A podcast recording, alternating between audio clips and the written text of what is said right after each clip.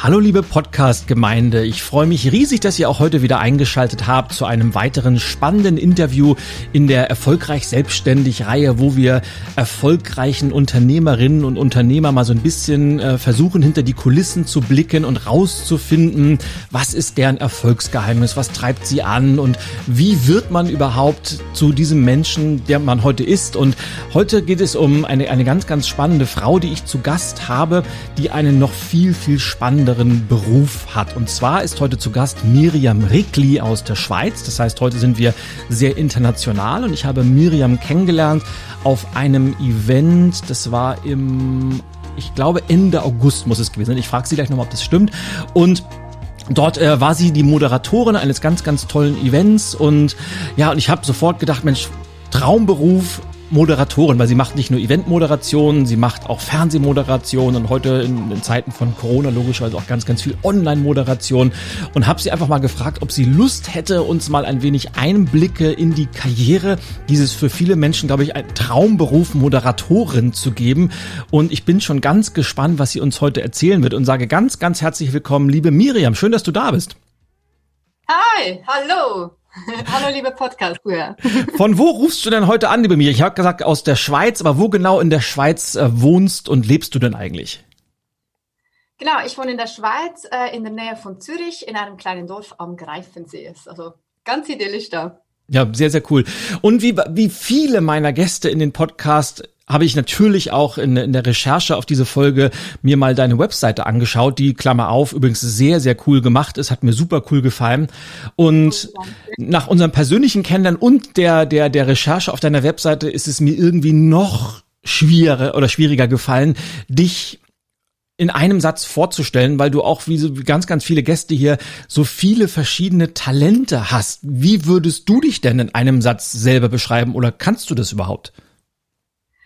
Puh, ähm, ja, das ist tatsächlich noch schwierig. Ich bin äh, effektiv sehr vielseitig unterwegs. Ähm, ich habe auch tausend verschiedene Interessen. Ähm, ja, beschreiben ist noch schwierig. Was mich vielleicht auszeichnet, ich bin äh, immer sehr authentisch, ähm, mit voller Leidenschaft dabei und liebe meinen Beruf als Moderatorin. Ja, das kann ich bestätigen. Du hast ja nicht nur mich äh, anmoderiert, wir haben auch ein Panel gemeinsam gemacht und du hast durch diesen ganzen Tag ganz, ganz toll durchgeführt. Und ich persönlich bewundere ja die Moderatoren auf Events immer, weil für, für mich und oder für uns als, als Redner ist so ein Tag immer, wir, klar, wir bereiten uns intensiv vor, aber wenn unser Part vorbei ist, dann ist er auch vorbei. Und als Moderator oder Moderatorin musst du halt den ganzen Tag fokussiert sein, aufmerksam sein und kannst dir nicht eine wirkliche Pause gönnen, weil du musst körperlich und auch mental natürlich immer auf der Höhe sein. Wie kriegst du das hin, dass du so einen ganzen Tag äh, aufmerksam bist und dich auf dein, dein Publikum konzentrierst? Hast du da ein Erfolgsgeheimnis? Ähm, das ist tatsächlich äh, teilweise eine Herausforderung. Ähm, ich glaube, es ist gut, wenn man entsprechend sich auch ernährt. Also ich wirklich versuche, mich sehr, sehr gesund zu ernähren, versuche auch dann äh, entsprechend genug Koffein zu haben. Also ich habe dann immer irgendwelche Energieriegel mhm. tatsächlich dabei, ich äh, trinke dann auch ähm, nicht zu wenig Kaffee an einem solchen Tag. Ähm, ich glaube, Vorbereitung ist alles. Das ist das A und O, dass man gut vorbereitet ist, sich auf, auf die Themen fokussiert, auf die Gäste vorbereitet. Und dann kann man auch mit einer gewissen Lockerheit dann an diesem Tag. Jetzt muss ich einmal nachfragen, weil mich das natürlich auch interessiert. Ich kenne das ja auch, gerade wenn man so viel unterwegs ist wie du, dann sind natürlich Tage oft sehr unregelmäßig und du bist viel auf Reisen, du bist natürlich in, in Flugzeugen, in, im Bahnen unterwegs, im Auto oder oder oder und man hat nicht immer die Möglichkeit geregelt zu essen oder sich gesund zu ernähren und ist dann oftmals natürlich so in der Gefahr, man kommt irgendwie abends um halb zehn noch im Hotel an und bestellt sich noch irgendwie einen Burger oder Pommes beim Zimmerservice und weiß genau, eigentlich müsste ich jetzt was anderes essen. Wie kriegst du das hin, dass du die, die gesunde Ernährung auch dauerhaft bei deinen stressigen unplanbaren äh, Reisen und, und deinem Alltag hinbekommst? Mhm. Ähm, ja, das ist tatsächlich noch schwierig. Also ich versuche immer was mitzunehmen. Ich habe zum Beispiel immer Datteln dabei, äh, weil das halt so ein bisschen Zucker gibt auch. Mhm. Ähm, es ist aber schon so, dass ich mir an solchen Tagen, wenn ich den ganzen Tag unterwegs bin, auch dann zwischendurch mal ein, gutes Stück Kuchen oder so gönne, weil der, der Körper braucht in diesem Moment ja auch Energie, sprich Zucker.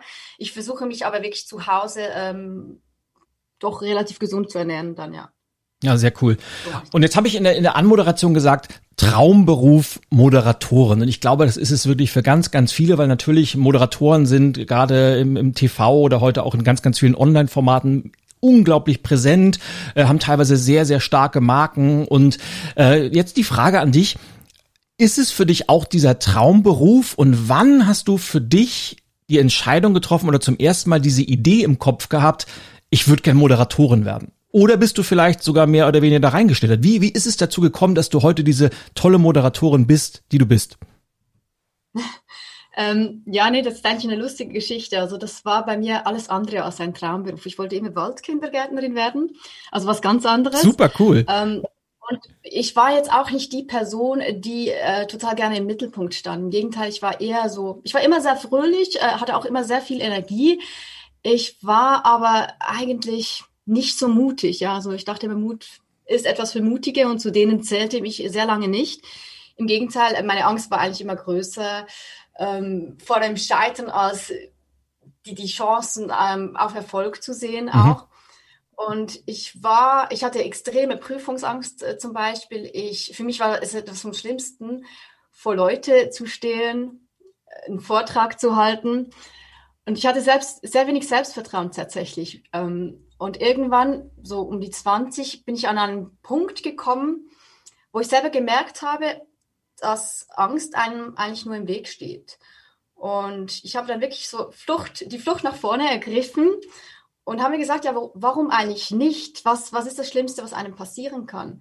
Und ich habe mich dann wirklich versucht, auf die positiven Sachen ähm, zu konzentrieren. Ich wusste, ich habe eine gute Energie ähm, und ja, habe dann gedacht, gut, warum eigentlich nicht? Und ich habe tatsächlich direkt äh, bei einem Fernsehsender angefangen. Das war ein kleiner Regionalsender. Aber ich habe mir gesagt, nee, ich probiere das jetzt einfach aus. Das Schlimmste, was passieren kann, ist, ich höre einfach wieder auf. Ja. Und ich, ich habe dann eine lustige Sendung übernommen, die, die hieß auf Schweizerdeutsch Ausflug, also Ausflug. Und ich habe da jede Woche, konnte ich einen Ausflug machen. Und das waren ganz verrückte Dinge, wie zum Beispiel der erste Ausflug, den ich habe, war Gleitschirmfliegen. Cool.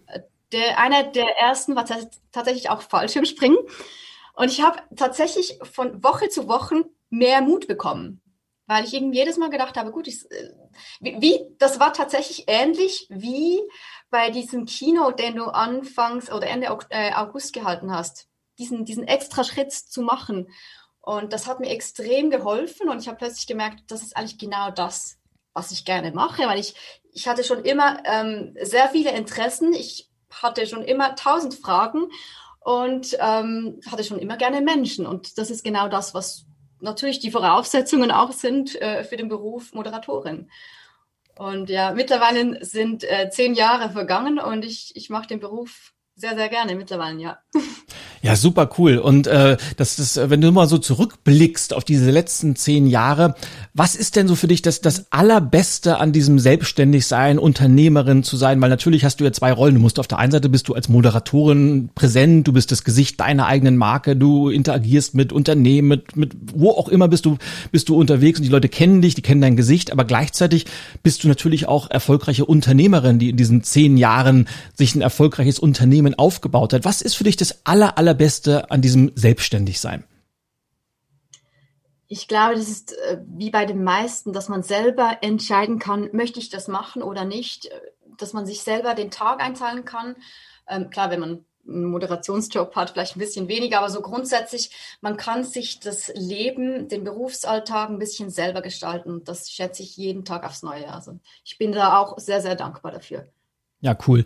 Und jetzt würde ich gerne mal ein, ein durchaus vielleicht mal kontroverses Thema anschneiden, weil im, im Normalfall, wenn ich mich mit äh, Unternehmerinnen über das Thema Gründen unterhalte oder insgesamt mir auch mal Studien, Statistiken angucke, kann man tendenziell sagen, dass Frauen etwas weniger gerne gründen oder weniger gerne selbstständig sind, als es Männer machen. Vielleicht hat das was mit dem Thema Risikoaversion zu tun und wie, wie du das gerade auch so ein bisschen beschrieben hast im Bereich Moderatoren habe ich das Gefühl, gibt es tendenziell eher mehr Frauen als Männer. Und jetzt komme ich nämlich zu diesem kontroversen Punkt. Und oftmals habe ich noch das Gefühl, dass äh, Moderatorinnen oftmals so das ja so der, der einzige weibliche Touch in einem äh, in einem Event sind, das sonst zu 99 Prozent von älteren Herren in grauen dunklen Anzügen geprägt ist und ähm, zwei Fragen dazu. Erstens ist es im Bereich der Moderatoren aus deiner Sicht auch so, dass das tendenziell weniger Frauen sind und das zweite wie siehst du da die Zukunft? Ändert sich da was gerade im Bereich Events? Äh, wird das Ganze eher weiblicher? Und warum ist das überhaupt noch so männerdominiert heute? Mhm. Ja, das frage ich mich tatsächlich auch. Also ähm, das ist bei mir tatsächlich das Gleiche, dass ich meistens als Moderatorin ähm, mit oder die einzige bin, äh, die einzige weibliche Person auf der Bühne. Ähm, und ich finde das eigentlich extrem schade. Gerade auch in äh, Podiumsdiskussionen finde ich es wäre es durchaus spannend, auch mal ähm, eine weibliche ähm, Person zu haben, die ich dann befragen kann, weil die bringen halt oft dann auch noch andere Inputs, andere Meinungen mit ein. Ähm, das ist mir auch schon aufgefallen. Ja, ich glaube auch als Moderat also Moderatorinnen gibt es tatsächlich äh, relativ viele. Ähm, ob es jetzt tatsächlich mehr sind ähm, als Männer, könnte ich jetzt so nicht unterschreiben. Das weiß ich ehrlich gesagt nicht. Aber in diesem Beruf gibt es, gibt es sicher einige, ja, auf jeden Fall. Jetzt hast die zweite Frage. Ne, ich, ich würde gerne mal einmal einhaken, weil das, das ist aber spannend, was du gerade gesagt hast. Du hast ja gerade gesagt, ja, ich würde mir das auch mal wünschen, dass gerade in Podiumsdiskussionen öfter mal Frauen zu Wort kommen, weil die viel zu sagen haben und auch mal eine andere Perspektive einnehmen. Und ich würde das total unterstützen. Und die Frage, die ich mir stelle und die ich jetzt einmal an dich rüberspielen würde, was glaubst du, woran das liegt, dass so wenig eingeladen werden? Weil es, äh, es liegt ja nicht daran, dass es nicht genug Frauen geben würde, die Expertinnen sind. Und es gibt auch, glaube ich, genug Frauen, die gerne an Podiumsdiskussionen teilnehmen würden. Aber warum ist das leider im Jahr 2020 immer noch die Ausnahme und nicht die Regel?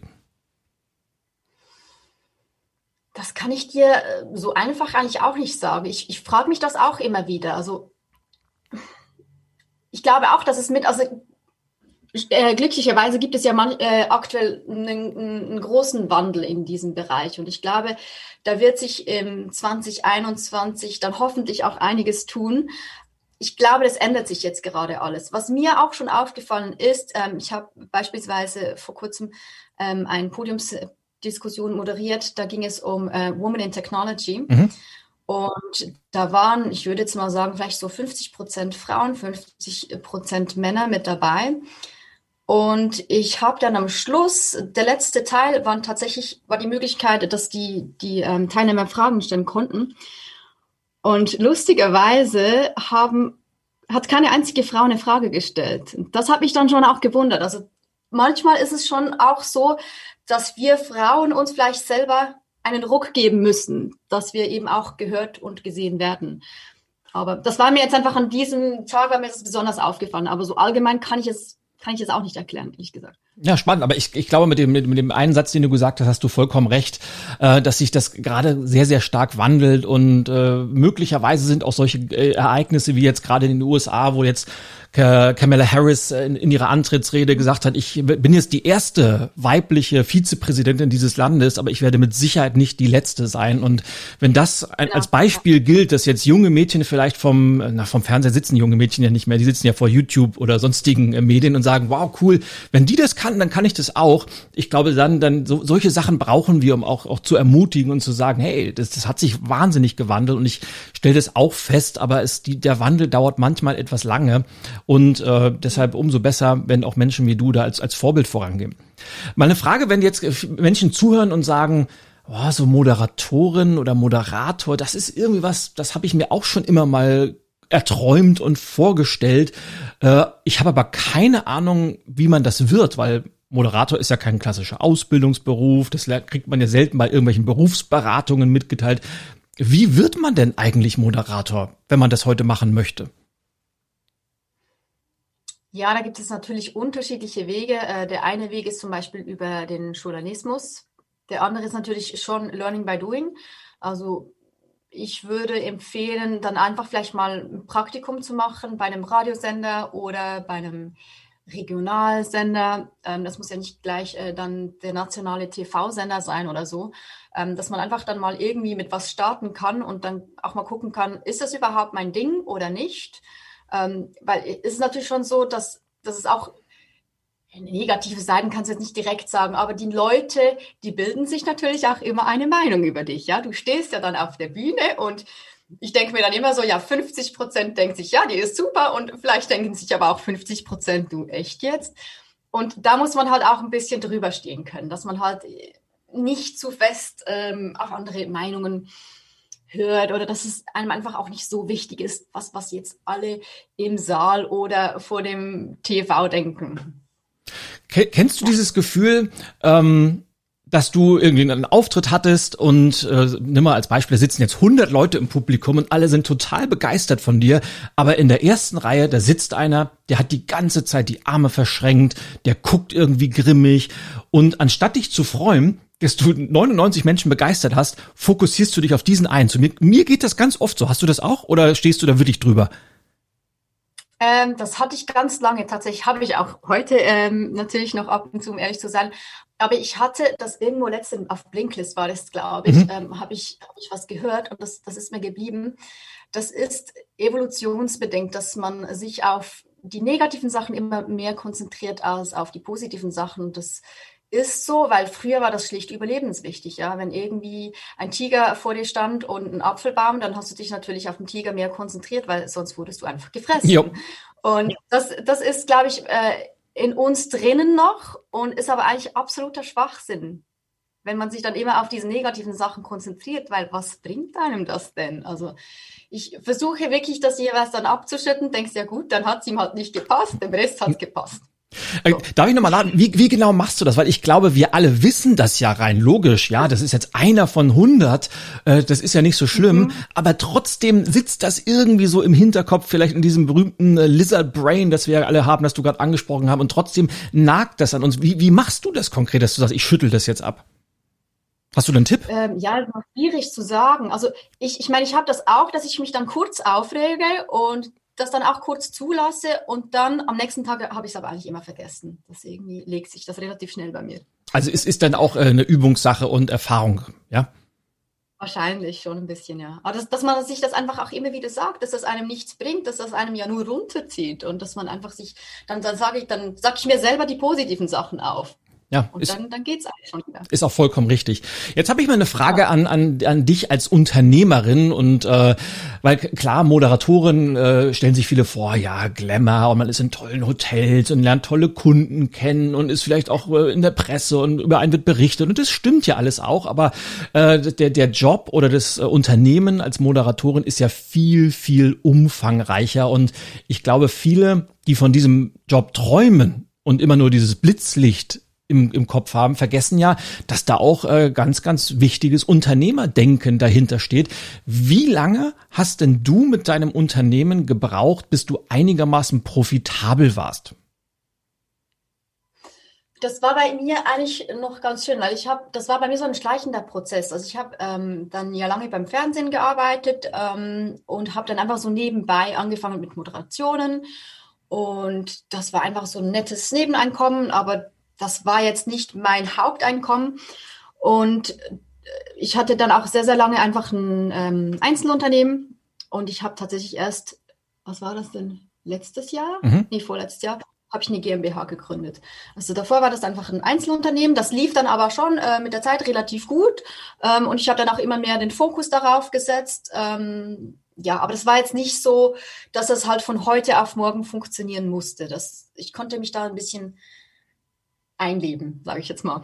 Das ist ja sehr, sehr komfortabel, aber wichtig ist ja, dass man, dass man irgendeine ja. Idee, einen Plan im Kopf hat, wie das Ganze funktionieren soll, weil äh, Geld verdienen müssen wir alle, wir müssen alle unsere Rechnungen bezahlen, aber es ist halt, glaube ich, immer die, die wichtige Botschaft, sowas geht selten von heute auf morgen und es ist immer ein, ein Prozess und eine Entwicklung und irgendwann einmal es kommt auch der Punkt, wo man sagt, so, jetzt, jetzt bin ich mal da, jetzt habe ich ein Einzelunternehmen gehabt, jetzt gründe ich vielleicht eine GmbH und naja, das, das geht aber, wie gesagt, es, es braucht ein paar Jahre und ich, ich kenne bis jetzt noch niemanden, bei dem das innerhalb von wenigen Wochen oder oder gar Monaten passiert ist. Deshalb finde ich es immer gut, wenn auch aus der Praxis mal so Bestätigungen kommen.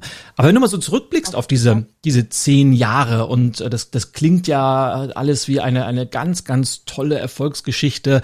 Ähm, Gab es dann auf diesem Weg auch, auch Misserfolge oder Hürden, die du überwinden musstest? Ähm, ja, ich glaube, also Hürden Hürden gibt es immer im Leben und ich sage auch immer, Glück ist kein Zufall. Also das Glück, das muss man sich ja schon auch ein bisschen erschaffen. Ähm, das ist, klar gab es Höhen und Tiefen, aber ich, ich habe mich immer auf, auf die Höhen, sage ich jetzt mal, konzentriert und habe relativ früh angefangen, aktiv Personal Branding zu machen. Mhm. Ähm, ich glaube, heutzutage kann man äh, die sozialen Medien extrem gut äh, für das eigene Business ähm, nutzen. Jetzt gerade auch LinkedIn, finde ich, hat in, im letzten Jahr extrem an Einfluss gewonnen und das nutze ich natürlich auch sehr aktiv. Ja, da kommen wir vielleicht gleich, gleich nochmal etwas äh, intensiver drauf, weil mich das interessiert. Mal so eine, aber nochmal das Thema soziale Medien oder überhaupt äh, Technologiewandel. Du hast ja auch schon und machst das ja immer noch sehr, sehr viel, unheimlich viel im Thema TV, Fernsehen gemacht. Wie würdest du denn da sagen, wie sieht da die Zukunft aus? Äh, ist TV noch relevant? Hat sich das äh, schon extrem zu anderen Formaten wie Netflix, Amazon Prime, Disney Plus, wie sie alle heißen, aber eben auch ganz, ganz viele äh, Online-Formate auf, auf YouTube und anderen Portalen geswitcht oder ist das halb und halb? Wie ist da deine Einschätzung und Prognose für die Zukunft? Ich glaube, das hat sich extrem gewandelt und wird sich auch noch stärker äh, wandeln in den nächsten Monaten und Jahren ich glaube, jetzt gerade seit Corona hat sich da einiges getan, mhm. auch im Business. Ähm, früher war es ja auch so, dass ähm, jede Marke das Gefühl hatte, er muss noch einen Werbespot machen im Fernsehen. Und heutzutage sagen sich viele Firmen, gut, wir, wir machen unsere eigene Plattform, wir, wir haben unsere eigenen Tech Talks oder was auch immer. Und das ist natürlich für uns Moderatoren auch äh, durchaus noch spannend, wenn man dann das Gesicht äh, dieser Marke sein darf. Äh, ich habe jetzt gerade vor zwei Wochen war das, habe ich äh, ein spannenden Event moderiert. Äh, das hieß Business Insider Global Trends Festival. Und die haben eigentlich, also es war, das war eine ganze Woche. Ich war da fünf Tage in Warschau und die haben eigentlich, ich würde jetzt mal sagen, Netflix für Business fast schon gegründet. Mhm. Das ist eigentlich eine Plattform. Wir haben zwar fünf äh, Tage lang, war das insgesamt 60 Stunden ähm, Vorträge, also eine Unmenge an, an Keynote-Speakern hatten wir da auch da. Unglaublich spannende dazu noch. Und das Gute ist aber, dass man sich auch ein Ticket kaufen konnte, wo man dann on demand äh, diese Vorträge im Nachhinein auch schauen kann. Also, und ich finde, das ist eigentlich äh, meiner Meinung nach absolut zukunftsweisend, dass, dass man eben sich diesen Content dann auch holen kann, wenn man gerade möchte. Und das muss ja eben nicht unbedingt nur Netflix sein, wo es dann mehrheitlich, sage ich jetzt mal, um Unterhaltung geht und Vergnügen, sondern vielleicht eben auch im Businessbereich. Sehe ich auch gerade ganz, ganz stark und äh, da, da stelle ich eine unglaublich große Spreizung fest, weil während die einen, wie du das gerade toll beschrieben hast, dabei sind, neue Formate zu entwickeln und vielleicht ein bisschen visionär auch mal zu gucken, wie, wie kann man das Ganze denn nutzen, hängen die anderen gedanklich teilweise wirklich noch in den 90er Jahren fest und, und, und versuchen, das, das Alte irgendwie in die Zukunft zu retten, was ja selten funktioniert. Und ich bin auch sehr gespannt, wo das hingeht. Aber wenn ich mir mal so meine eigenen Kinder angucke, angucke, meine Tochter ist jetzt 15, da spielt Fernsehen, TV gar keine, uns für dich überhaupt keine Rolle mehr. Die hat, glaube ich, noch nie in ihrem Leben gesagt, so heute Abend 2015 muss ich den Tatort gucken, sondern die machen alles on demand, sowohl Unterhaltung, aber eben auch Weiterbildung, Wissens äh, äh, konsumieren. Und ich glaube auch, dass das die Zukunft wird. Und wenn du das mal aus deiner Jobbrille betrachtest, gibt es für dich, oder ich, ich frage mal anders, es gibt auf jeden Fall einen, welchen Unterschied gibt es denn für dich, wenn du live vor Publikum moderierst und wenn du das Ganze virtuell online in einem Studio machst? Ähm, ich glaube, es ist noch viel wichtiger. Virtuelle Kommunikation braucht noch viel mehr Klarheit. Es braucht noch viel mehr Energie, damit das dann auch rüberkommt mhm. bis, äh, bis zum Zuschauer, der das äh, zu Hause über seinen Laptop guckt, ähm, dass man eben so ein, als Moderatorin dann auch so ein bisschen den roten Faden spielt, den Zuschauer an die Hand nimmt und eben zwischendurch auch mal ein bisschen auflockert. Weil ich glaube, gerade wenn man von zu Hause aus sich irgendwie eine virtuelle Messe anguckt oder so, dann ist es noch, ist das, ist die Ablenkung noch viel größer. Ja, man könnte noch schnell die Wäsche machen oder noch kurz kochen. Deswegen ist es ganz, ganz wichtig, dass solche virtuellen Anlässe nicht allzu lange dauern und dass man genau weiß, das kommt dann, das kommt dann und dann pickt man sich dann vielleicht auch genau diese Sachen raus, die man sich wirklich anschauen muss oder möchte. Bereitest du dich anders auf virtuelle Moderation vor als auf Live-Moderation? Nee, eigentlich nicht. nee, also eine Recherche, eine gute Recherche gehört genauso zu einem virtuellen Anlass wie zu einem Live-Anlass. Ja, also ich, ich finde das nämlich extrem spannend, zumindest aus, aus meiner Warte. Also rein, rein inhaltlich würde ich das auch nicht, nicht äh, sagen, aber die Vorbereitung für Online-Events, egal ob sie jetzt äh, virtual only oder hybrid sind, also man nimmt es im Studio auf und es wird dann, ein Teil ist vor Ort und der Rest wird gestreamt, finde ich wesentlich umfangreicher als bei Live-Events, weil du musst halt mehrere äh, Probedurchläufe machen. Die, die genaue ja, Reihenfolge stimmt. muss abgesprochen werden und jeder muss wissen im Zweifel, wann muss ich auf welchen Knopf drücken und wie kann ich meine Slides teilen oder sowas. Und das fällt halt bei Live glücklicherweise, muss ich sagen, weg.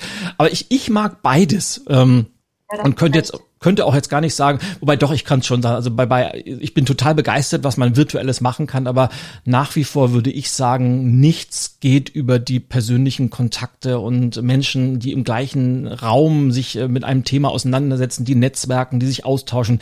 Da bin ich immer noch ein großer Fan von. Ich weiß nicht, wie es bei dir ist. Jein, also äh, persönlich ja, klar, ich, ich finde auch jetzt gerade für, fürs Networken ist natürlich das Ganze, wenn, wenn man sich live sieht, ganz, ganz was anderes. Was ich durchaus als Chance sehe, ist ähm, bei internationalen Veranstaltungen, wie jetzt bei diesem Global Trans Festival, mhm. wir hatten so hochkarätige Keynote-Speaker mit dabei, wie zum Beispiel den, den CEO von Netflix oder den Vice President von Google. Ähm, und ich glaube nicht, dass, oder zum Beispiel Robert äh, Lewandowski war auch mit dabei. Ah, super cool. dass, ja, dass sich all diese Leute dann auch die Zeit genommen hätten, wenn das Ganze live vor Ort gewesen wäre. Und von daher sehe ich schon auch eine Chance in diesem ganzen Bereich. Oh, es gibt riesige Chancen und ich glaube, gerade in Unternehmen, äh, jetzt mal nicht so nicht so auf so globaler Ebene gedacht, aber in, in, Unternehmen stellen halt gerade auch viel fest, na ja, so das ein oder andere Meeting, das wir live gemacht haben und das dann irgendwie immer drei Stunden gedauert hat, das kann jetzt auch mal in 20 Minuten virtuell durchgeführt werden und ich glaube schon, dass sich da der Wandel ist einfach im Kommen und, und meine Prognose ist, die Unternehmen, die sich da am besten darauf vorbereiten, die werden auch in den nächsten fünf Jahren zu den Gewinnern gehören, ganz einfach. Ja, sehe ich genauso, ja, auf jeden Fall. Ja. Jetzt möchte ich aber noch mal, das ist mir dann schon auch Zeit halt, oder? Also ich meine eben, du kannst kurz einen Zoom-Call machen und schon weißt du, wer das ist. Du siehst zumindest mal die Person. Klar ist es nicht genau das Gleiche, aber ich habe jetzt ganz oft auch angefangen, äh, anstatt ein Telefon zu machen, schnell kurz einen Zoom-Call äh, zu machen, gerade vielleicht bei Kunden, die ich noch nicht kenne. Und es ist doch noch mal was anderes, als wenn man einfach nur die Stimme hört. Ja, man hat mal ein Gesicht ähm, zum Namen und zu der Stimme. Also von daher sehe ich das schon auch als großen Vorteil. Ja, ein, ein Riesenvorteil ist das das und ich habe ja schon, ich war ja schon immer Zoom-Fan und es gab ja virtuelle Präsentationen schon vor Corona. Das darf man ja nie vergessen, dass das jetzt nichts wahnsinnig Neues ist. Aber für ganz, ganz viel ist es halt auch das, das erste Mal und die früher immer noch klassisch Telefon gewöhnt waren. Für die ist es heute normal und jeder hat eine Webcam, jeder hat irgendwie ein Mikrofon und ja, wenn man Menschen sieht, ist es immer noch was anderes, als wenn man nur miteinander telefoniert. Von daher sehe ich das genauso. Mir ist eine Sache gerade in den Kopf gekommen, ganz, ganz spontan, als du zum Thema Vorbereitung und mit den unterschiedlichen Speakern gesprochen hast. Ähm, mal wieder aus, aus deiner Warte, weil du hast gesagt, du bereitest dich intensiv vor und du tauschst dich natürlich auch äh, vorher mit den, mit den äh, Leuten aus und, und fragst so ein paar Sachen. Und jetzt weiß ich ja auch, das ist, ähm, und ich hoffe einfach, dass, dass ich da nicht zugehöre, weil ich versuche da genau das Gegenteil zu machen. Es gibt natürlich auch die ein oder anderen äh, Teilnehmer bei Konferenzen, Speaker etc., die so ein bisschen, ich will es mal sagen, ein gewisses Diva-Verhalten an den Tag legen und dann mit den Technikern ja. umgehen, als wenn das ihre Leibeigenen wären und, und hier eine Forderung haben und da äh, das Wasser muss nur 17 Grad haben und da ist das Licht blendet mich und was es nicht alles gibt. Ähm, A, kennst du sowas? Und B, wie wie gehst du damit um, ohne dass du aus der Haut fährst? ähm, ja, klar, ähm, die gibt es natürlich schon, aber tatsächlich äh, treffe ich die relativ selten an, ja. Also wirklich sehr, sehr selten. Ähm, und da, ganz ehrlich, da fokussierst du dich einfach auf dich äh, selber und ähm, versuchst selber auf jeden Fall nicht so zu mhm. sein. Also das das ist mir persönlich auch ganz, ganz wichtig, dass ich nie überheblich äh, rüberkomme. Ich finde auch nicht, dass ich einen wichtigeren Part habe als Moderatorin, als sonst jemand, äh, der was für den Anlass macht. Ich stelle mich da immer auf die gleiche Bühne und ich glaube, das ist auch ganz wichtig, dass man gemeinsam dann einen guten Event hinkriegt. Ja, kann ich nur unterschreiben. Und vielleicht ist das auch einer deiner Erfolge, warum du, und ich jetzt greife ich das Thema auf, das ich mal ganz kurz für mich gedanklich geparkt hatte eben, warum du auch auf, auf Social Media zum Thema Branding so gut unterwegs bist. Und ich kann mir jetzt vorstellen, viele, die dich heute sehen, die sagen, wow, die Miriam, die ist überall präsent und die auf LinkedIn äh, ist die riesengut dabei und auch auf Instagram hat die eine riesengroße Followerschaft was ja viele immer vergessen, du hast ja auch mal mit einem Follower angefangen und du hast auch deinen ersten Post irgendwann mal auf LinkedIn abgesetzt und da hat keiner reagiert. Ähm, wenn jetzt äh, Leute zuhören und sagen, wow, so eine Personal Brand würde ich mir auch gerne aufbauen, was wären denn so deine, deine Top-Tipps, wie man das machen sollte in der heutigen Zeit? Mhm. Ich glaube, das Wichtigste ist authentisch bleiben. Leidenschaft macht äh, meiner Meinung nach den Unterschied. Ähm, echtes Interesse zeigen, auch vielleicht an den Followern. Auch mal eine Frage stellen. Das ist ganz wichtig, dass man zwischendurch auch wirklich mal ein echtes Feedback äh, zurückkommt. Nicht einfach nur immer, das ist meine Meinung, das ist meine Meinung, sondern ja, sich halt eben echt zeigt. Ähm, ja, ich glaube, das. Ja, und das ist, das ist ja das ist ja der Kern von Social Media eben, dass man dass man nicht eine eine Rolle präsentiert und äh, sobald man dann die Person zum ersten Mal im echten Leben trifft, stellt man fest, oha, das ist aber das sind zwei völlig unterschiedliche Welten, sondern dass man sich so zeigt, wie man ist, weil ich glaube, dass Menschen sich eben ja, Branding hat was mit Marke zu tun und klar, Marke hat auch immer ist nicht immer eins zu eins deckungsgleich mit der Person dahinter, aber klar sollte das schon, die sollten das Gefühl haben, mit der Person möchte ich mich verbinden und da kann ich mich mit identifizieren ja. und da bin ich auch gerne Teil, ja. wenn die unterwegs ist und mal was was postet und das kriegt man eben nur ja. hin, wenn man nicht diese diese diese Masken aufsetzt und so tut, als ob man etwas wäre, sondern einfach sich so zeigt, wie man ist, oder? Ja, unbedingt. Und vielleicht auch jetzt gerade, ähm, ich sage jetzt mal, auf Instagram kann man gut auch mal vielleicht was Persönlicheres äh, zeigen. Also ich finde es auch immer wichtig, dass man das so ein bisschen absteckt. Was möchte ich zeigen, was nicht. Ähm, aber ich finde es eigentlich auch ganz gut, wenn man zum Beispiel mal zeigt, ich habe vor kurzem ein Bild gepostet äh, beim Klettern ähm, oder beim Wandern oder ich fahre zum Beispiel total gerne Rad, ähm, dann finde ich, dann hat das durchaus ähm, gerade auf Instagram auch mal Platz, dass man, die Leute sich dich auch nicht so schubladisieren, dass die dann nicht denken, ja, ja, die ist blond, die ist groß, die ist schlank, ah, das ist eine Tussi. weißt du, was ich meine? Ja, absolut. Aber, aber, und ich glaube, ich habe vor, in der letzten Woche, ich habe ein neues YouTube-Format, wo, wo mich Leute anrufen und ich Fragen beantworte. Und da ging es echt genau um diese Frage. Da hat eine, eine ganz, ganz tolle Frau gefragt, äh, wie ist denn das, darf man denn auf Instagram auch mal zeigen, wie man mit seinem Kind äh, irgendwie was macht oder sowas. Und mir, mir ist dann die, diese spontane Idee gekommen, ja, aber ich persönlich trenne auf Social Media ganz, ganz stark persönlich und privat. Das heißt, ich bin gerne persönlich, also ich zeige auch gerne ja. Klettern oder sonst was, aber manche Menschen sind so unglaublich, die teilen die privatesten Dinge da. Und das, da ist für mich die Grenze. Wie, wie siehst du das, persönlich versus privat? Sehe ich genauso. Ja, ich habe das bei mir auch äh, ganz klar abgesteckt und ähm, ich finde auch, da, da mache ich persönlich einen Unterschied äh, dazu. Also jetzt meine Familie oder so. Meine Schwester zeige ich ab und zu, aber sonst äh, ist es bei mir ähm, sehr stark abgetrennt auch, ja.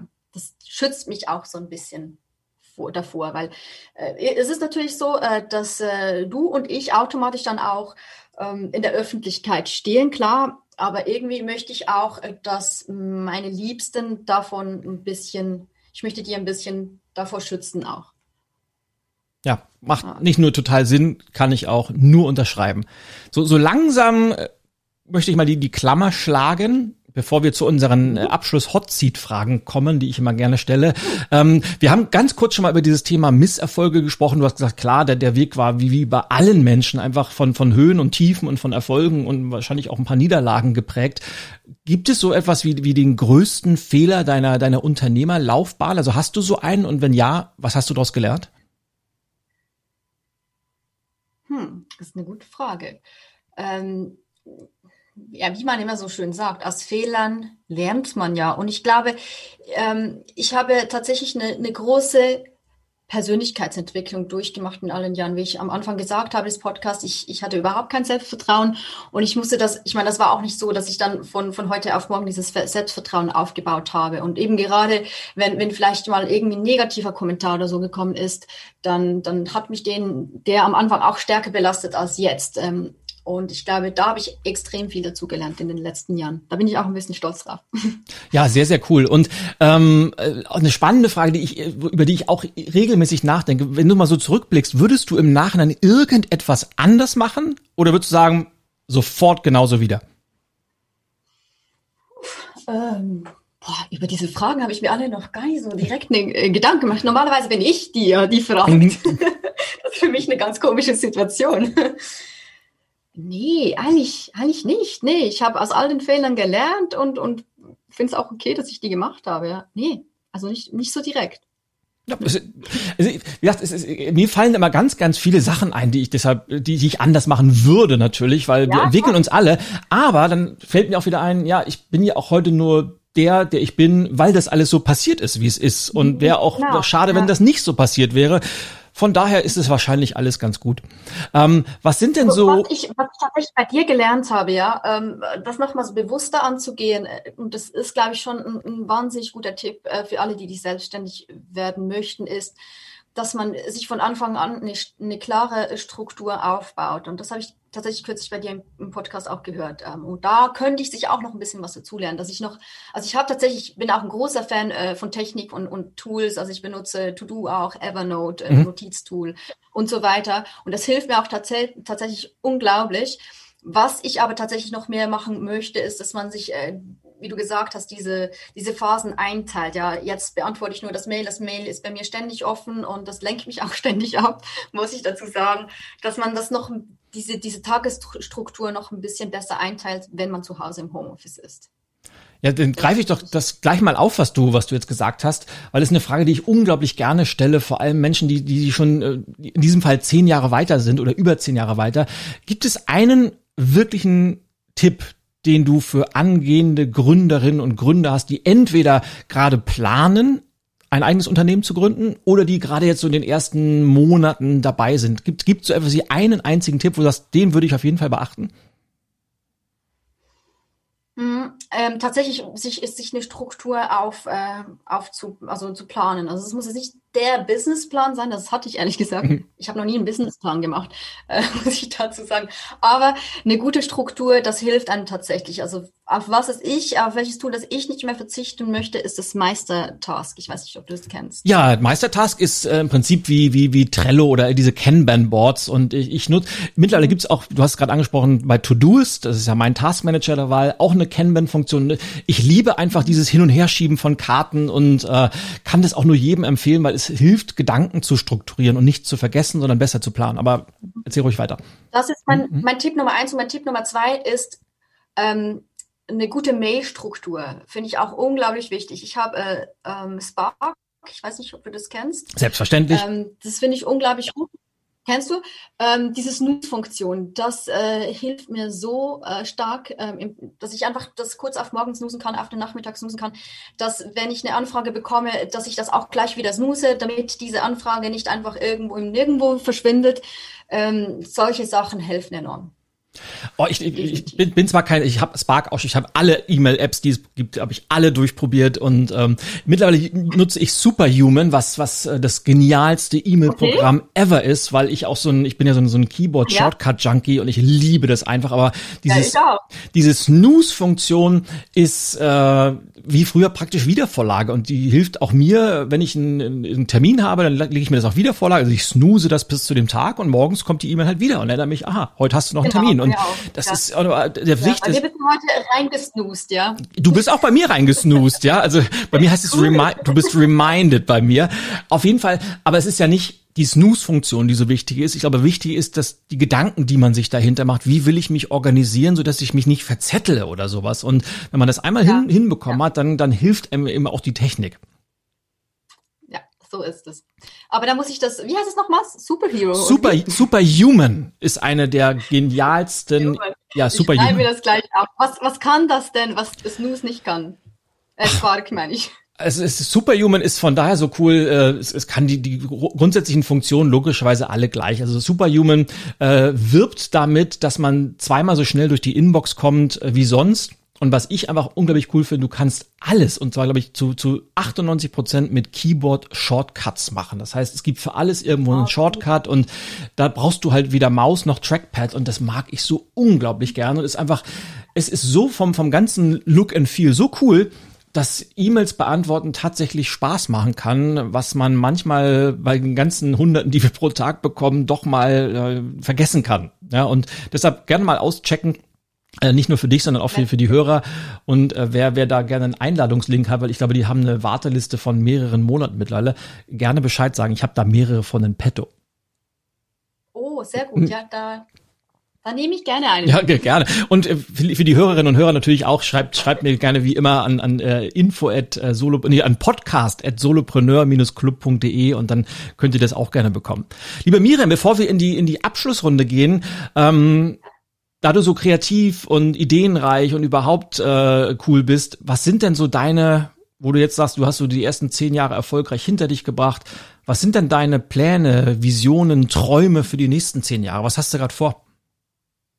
Ich habe jetzt plötzlich gemerkt, dass äh, das tatsächlich auch international geht. Ich dachte immer lange, ähm, ja gut, ich bin jetzt kein Native Speaker im Englisch und ähm, das, das geht doch nicht. Und ich, ich konnte tatsächlich ähm, jetzt schon einige Anlässe moderieren ähm, im Ausland, also wie zum Beispiel eben dieses äh, Business Insider Global Trans Festival. Und ähm, habe gemerkt, dass das oftmals gar nicht der Wunsch ist, dass man dann Native Speaker hat, weil dann äh, die oft dann auch irgendwie einen Wortschatz haben, die dann die Hälfte nicht versteht, weil meistens ja dann irgendwie die meisten Länder dann doch nicht ähm, Native Speaker sind. Und da möchte ich in Zukunft schon noch ein bisschen den Fokus drauf legen, weil das ist natürlich schon, schon spannend. Ja, und du hast es vorhin erwähnt, in der heutigen Zeit von, von virtuellen Meetings ist es so einfach, äh, in einem gleichen Raum zu sein mit Menschen aus 30, 40, 50 verschiedenen Ländern.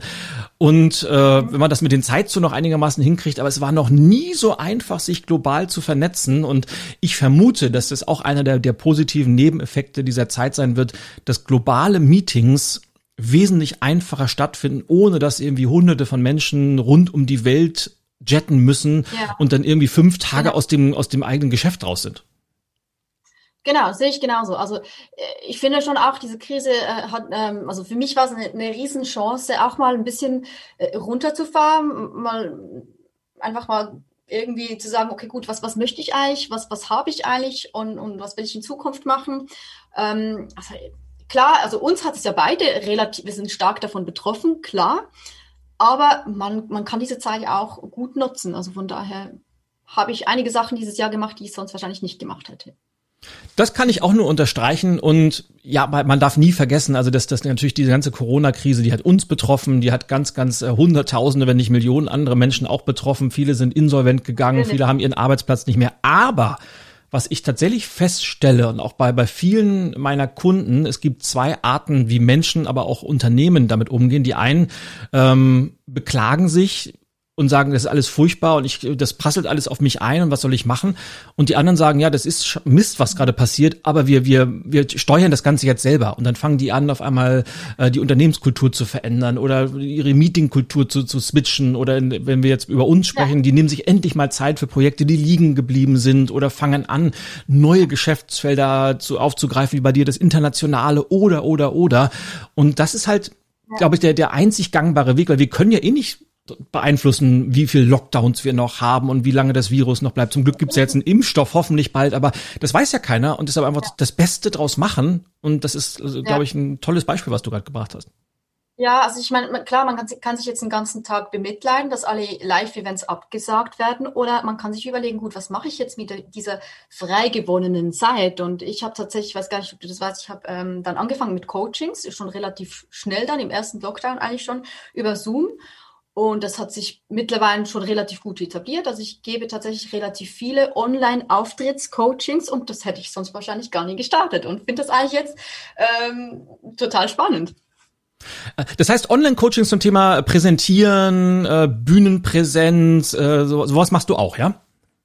Genau, ja, auch wie man beispielsweise vor einer äh, Kamera steht oder eben auch vor einer Webcam. Ähm, da haben ja viele doch ein bisschen Angst davor und da gebe ich jeweils Tipps. Genau. Da habe da hab ich noch mal eine Frage, da bin ich auch gespannt, wie du damit umgehst, weil gerade auf Firmen-Events, also so firmeninterne Events, ob das jetzt bei einer Versicherung ist oder bei Banken, wo auch immer, ähm, bin ich ja oftmals, wenn ich die, wenn ich das einrichten kann von der Reiselogistik, gerne schon mal vorher dabei und höre mir dann immer ganz viele Fachvorträge an, dann vom, vom Vertriebsleiter und dann spricht der Vorstand Finanzen noch und der CFO und oftmals denke ich mir, der braucht ganz, ganz, ganz, ganz, ganz dringend ein Auftrittscoaching, weil wenn man nur, nur Kleinigkeiten verändern würde, hätte diese Präsentation eine so viel bessere Wirkung, ob es die Slides angeht, die man überhaupt nicht lesen kann oder dass man, was auch immer. Aber natürlich weiß ich auch, dass man kein Feedback überzwängen kann und, und sagt dann grundsätzlich logischerweise nichts. Wie kommen denn diese Menschen auf dich zu? Also, oder kommst du auf die zu? Und sind es wirklich die, die es am, am dringendsten brauchen? Oder nutzen diese Möglichkeit von, von Coaching vor allem Menschen, die sowieso schon gut sind und sagen, ich möchte aber noch besser werden? Ähm, das ist ganz unterschiedlich. Ähm, aber das ist natürlich bei mir auch so, dass ich jetzt noch mehr darauf achte. Und es ist ja schlussendlich schon so, dass irgendwie 59 Prozent die Körpersprache ist.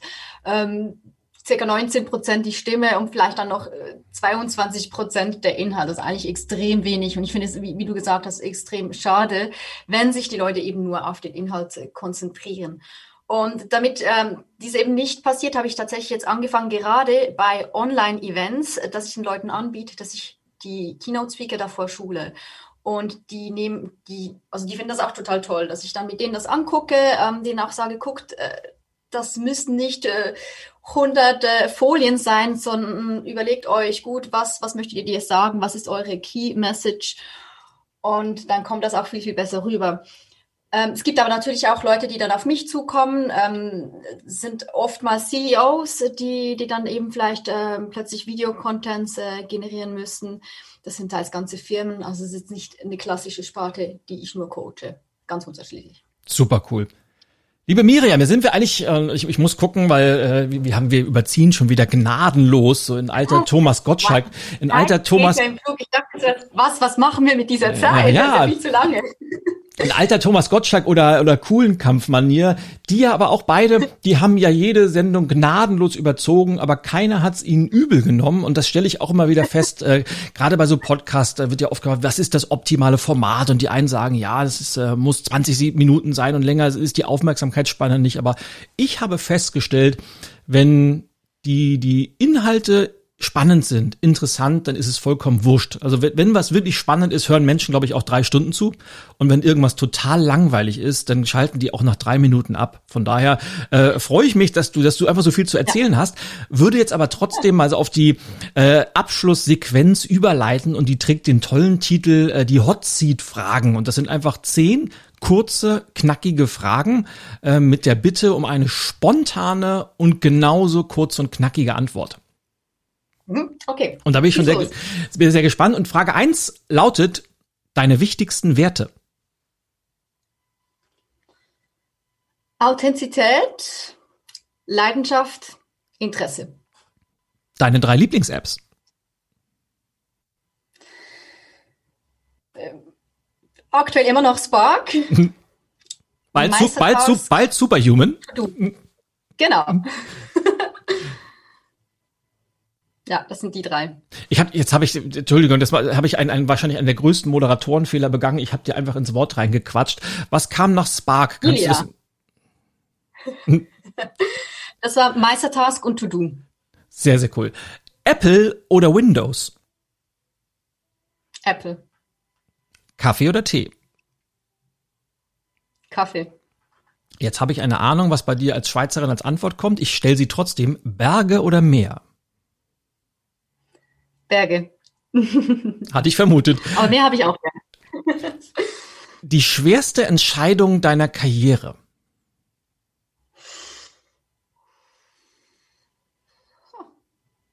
Ja, mache ich mich selbstständig oder nicht? Wahrscheinlich. Hm? Dein Lieblingsbuch? So schwer war es, wieso? Ja. Dein Lieblingsbuch?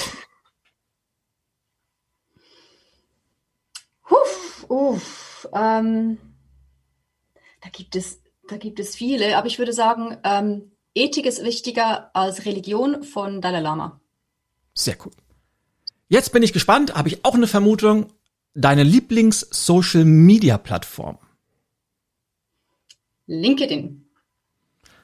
Wenn es ums Reisen geht. Hast du das vermutet? Das hatte ich vermutet, ja.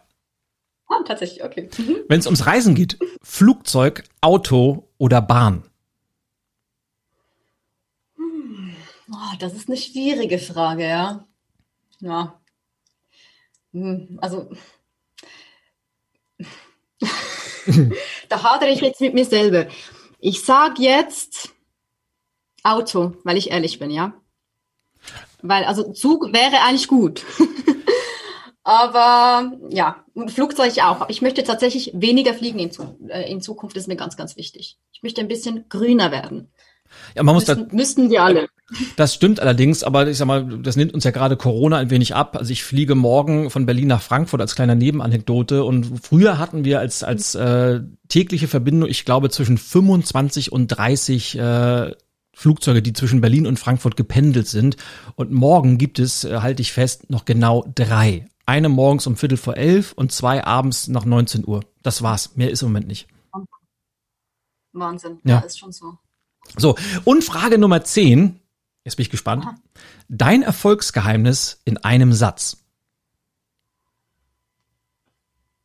Ähm, echtes Interesse zeigen. Ich interessiere mich nicht nur für Menschen, sondern auch für ihre Geschichten, Ansichten und Erlebnisse und glaube, das ist ein großer Teil meines Erfolgsgeheimnisses. Und wenn ich diesen Kommentar mir erlauben darf, dann kann ich das aus dem Erlebnis, das ich mit dir einen Tag hatte, nur bestätigen. Und ich glaube wirklich, dass man das merkt, ob Menschen sich für andere Menschen interessieren oder ob die einfach nur eine Frage nach der anderen runterrattern und egal was da als Antwort kommt, äh, das wird sofort aussortiert und das ist glücklicherweise bei dir nicht der Fall. Da bin ich froh. Ja, und ich kleine Bonusfrage, die ich einfach noch einstreue, mal gucken, äh, ob dir da spontan was einfällt. Äh, welchen Gast sollte ich aus deiner Meinung oder aus deiner Sicht unbedingt mal in diesen Podcast einladen? Boah, ähm, wenn wir es schon vom, vom Dalai Lama gehabt haben, äh, da das mein Lieblingsbuch ist, das, das wäre schon cool, ja. Muss mal gucken, ob der vielleicht gerade so spontan verfügbar wäre. Ja? Also ich wollte gerade sagen, mal abgesehen vom Dalai Lama, den ich äh, wahrscheinlich auch, da würde ich nachts um drei für aufstehen und den interviewen. Ähm, vielleicht einen etwas irdisch, hast du einen etwas irdischeren äh, Vorschlag? Wie heißt die? Ähm, oh, der Name kommt jetzt gerade nicht in den Sinn. Ich finde die total spannend. Äh, Verena heißt die nicht Paulsten, aber sowas ähnliches. Ach, du meinst, du meinst ähm, Verena Pauster? Genau, die, die fände ich cool. Ja, die ist super cool. Die ist äh, verfolge ich natürlich äh, auf LinkedIn auch sehr sehr intensiv. Hat gerade ein äh, sehr sehr cooles Buch auf den Markt gebracht, äh, auch zum Thema Wandel, äh, gar aus ja, der aus der das Sicht neue Land. Das neue Land, das exakt. Neue Land lesen. Ja, es steht bei mir, liegt auf meinem virtuellen Kindle-Stapel ganz, ganz oben. Es steht bei mir auch drauf. Ähm, Werde ich auf jeden Fall mal versuchen, ob wir sie reinbekommen. Sie hat ja fast schon so einen kleinen, so einen Mini-Celebrity-Status, aber weil sie einfach, warum A, eine coole Personal Brand hat und B, einfach coole Inhalte macht. Genau. Sehe ich auch so, ja. Ja. Da will aber, ich auf jeden Fall hören. Aber ich höre dir auch sonst gerne zu. Sehr, sehr schön. Also werde ich auf jeden Fall mal probieren, aber wir wollen ja den, den gerade den Abschluss, äh, so, so toll ich Verena Pauster finde, äh, vor allem dir geben. Und deshalb frage, wenn jetzt, äh, und da bin ich mir ganz, ganz sicher, dass es da eine Menge gibt äh, von, von Hörerinnen und Hörern, die gesagt haben, wow, die, die Miriam, also würde ich A gerne mal so als, als Moderatorin bei mir auf einem Event haben. Oder ähm, vielleicht hat der kleine Wink mit dem Zaunfall von mir ja auch äh, Wirkung gezeigt, dass ja, ich müsste wahrscheinlich auch mal an meiner Präsentations, äh, an meinen Fähigkeiten und Skills auf der Bühne arbeiten. Äh, wie, wie kann man denn am besten mit dir Kontakt aufnehmen? Am besten über LinkedIn oder über meine Homepage. Genau. genau. Und beide. Würde mich sehr freuen. Ja, und beide verlinke ich logischerweise in den Shownotes, dass man da einfach nur draufklicken muss. Und ja, liebe Miriam, dann bleibt mir nur noch eins zu sagen. Äh, ganz, ganz herzlichen Dank für deine Zeit, für deine ganz, ganz tollen Antworten und vor allem für die Einblicke, die du uns ein bisschen hinter den Kulissen gewährleistet hast. Oder äh, darum geht's mir und, und vor allem in diesen Gesprächen, dass man mal äh, herausfindet, wie ticken denn diese Menschen, die nach außen hin super erfolgreich sind, was machen die anders oder was machen die vielleicht regelmäßig? Und ich glaube, du hast uns ganz, ganz viele tolle Einblicke gegeben. Und dafür ganz, ganz herzliches Dankeschön. Ja, danke dir, es war mir eine Freude. Wunderbar. Liebe Podcast-Community, deshalb darf ich jetzt äh, zum Abschluss sagen, es war mir auch mit euch wieder ein ganz, ganz großes Fest und ich weiß natürlich, äh, dass Zeit das knappste Gut unserer, unserer schnelllebigen Welt geworden ist und deshalb, egal ob du das heute im Auto gehört hast, äh, in der Bahn, weil wir möchte ich unterstreichen, alle hoffentlich ein wenig grüner werden in der Zukunft oder beim Sport oder beim Kochen, wo auch immer. Es war mir ein, eine große Freude und ich danke dir, dass du mir und dass du uns die Zeit geschenkt hast und wir hören und vielleicht sehen wir uns auch immer mal. Auf jeden Fall hören wir uns in der nächsten Podcast-Folge. Bis dahin, ciao, ciao.